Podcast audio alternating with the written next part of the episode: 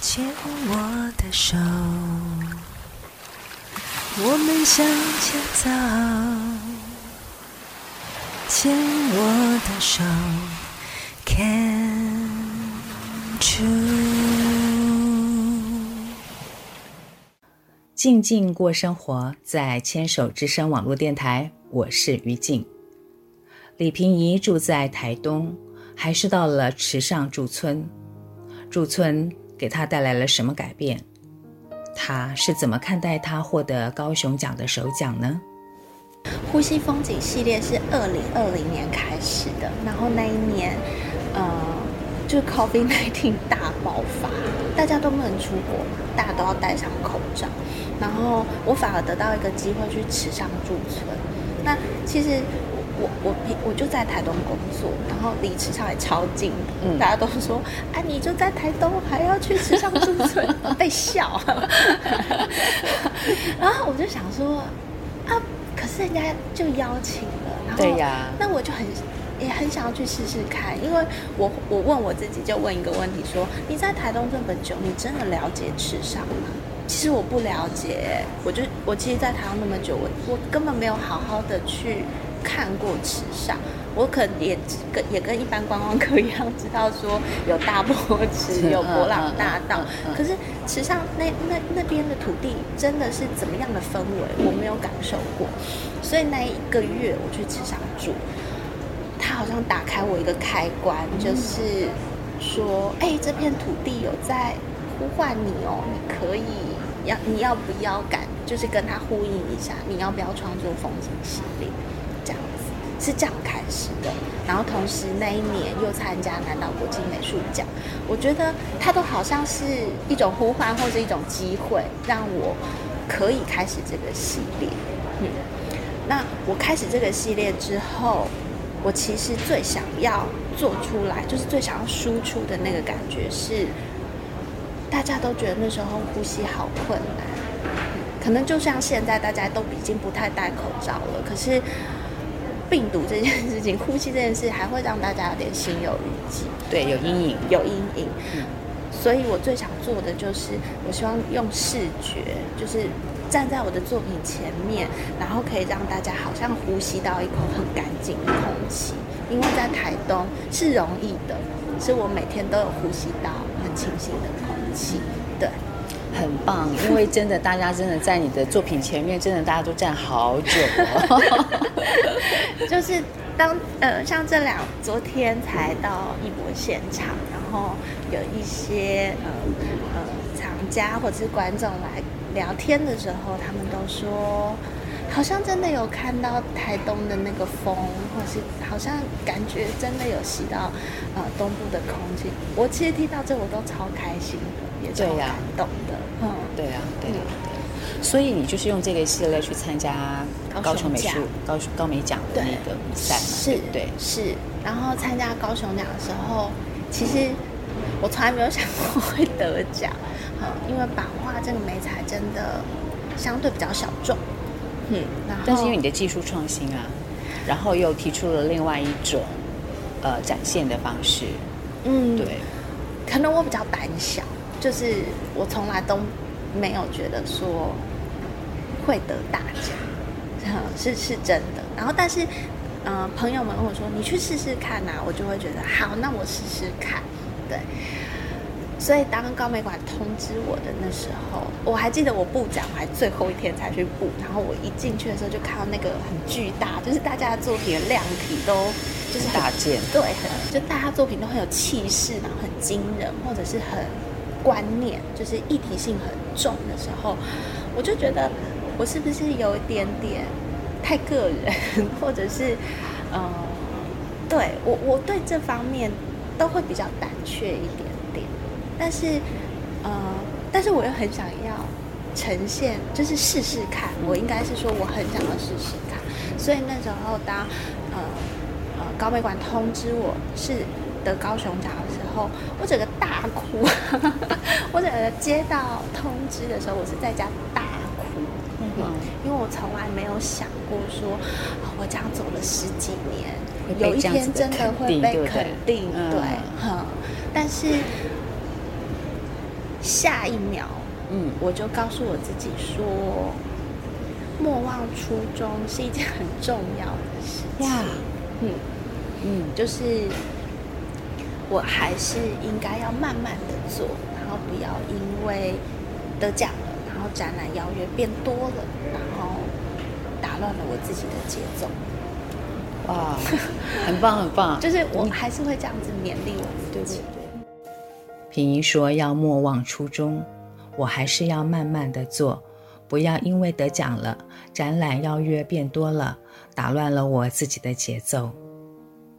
平姨说这句话的时候，明亮的双眼透出了一层雾水，有点激动，有点哽咽。不知道听众朋友们，你们听出来了吗？这让我想起上一集采访蔚蓝人文堂的杨蔚蓝的时候，他说：“每场讲座顺利成功，观众爆满，赞美不断，高兴当天晚上就好，隔天一切归零，从头开始。”蔚蓝是天秤座，平怡也是天秤座，天秤座的女子能量好强大呀。说到莫忘初衷，李平怡是如何开始版画的创作呢？莫忘初衷，我们就回到最初衷。OK，你是怎么样开始喜欢上做版画？那你你的启蒙是在什么时候？嗯、我我的呃启蒙，其实我真的选择版画这个美材，应该是我大学的毕业制作。哦、那时候是高师大美术系。嗯，为什么会选择做版画？一开始是我觉得版画。因为它就是间接性的艺术，就是像呃水彩、油画这些都是我直接画上去，我就可以知道它长什么样子。但版画它要一个压印的过程嘛，所以它会有一个那个掀开的时候。我觉得掀开那时候有时候会给我惊喜，就想说哇，好像很未知，然后有时候会惊吓，就当然就是印的不好。但是那个掀开这件事情对我也是很，就是会觉得让我觉得说哇，这个这个媒材好有趣哦。嗯，然后第二个吸引我当然就是那个重复性和身体感的那个仪式，这件事情从一开始就很吸引我。他他对我而言好像是有一个职人的精神，嗯嗯嗯，然后所以就是这两个因素让我一直走下去。那当然现呃一直做做时间做到现在，我们也已经不能说那个掀开还这么。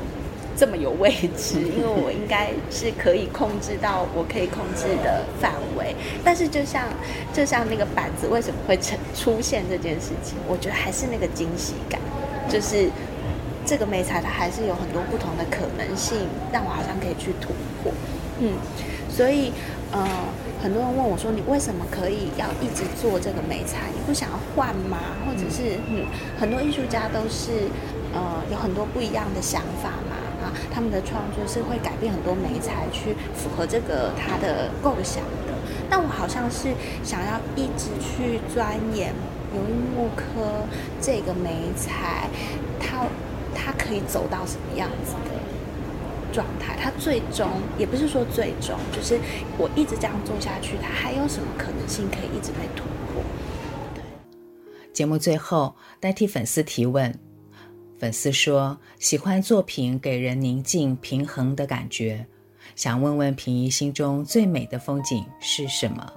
我觉得我是天秤座的，来，我也是天秤座，所以很多时候我都在追求那个平衡的状态，对，然后。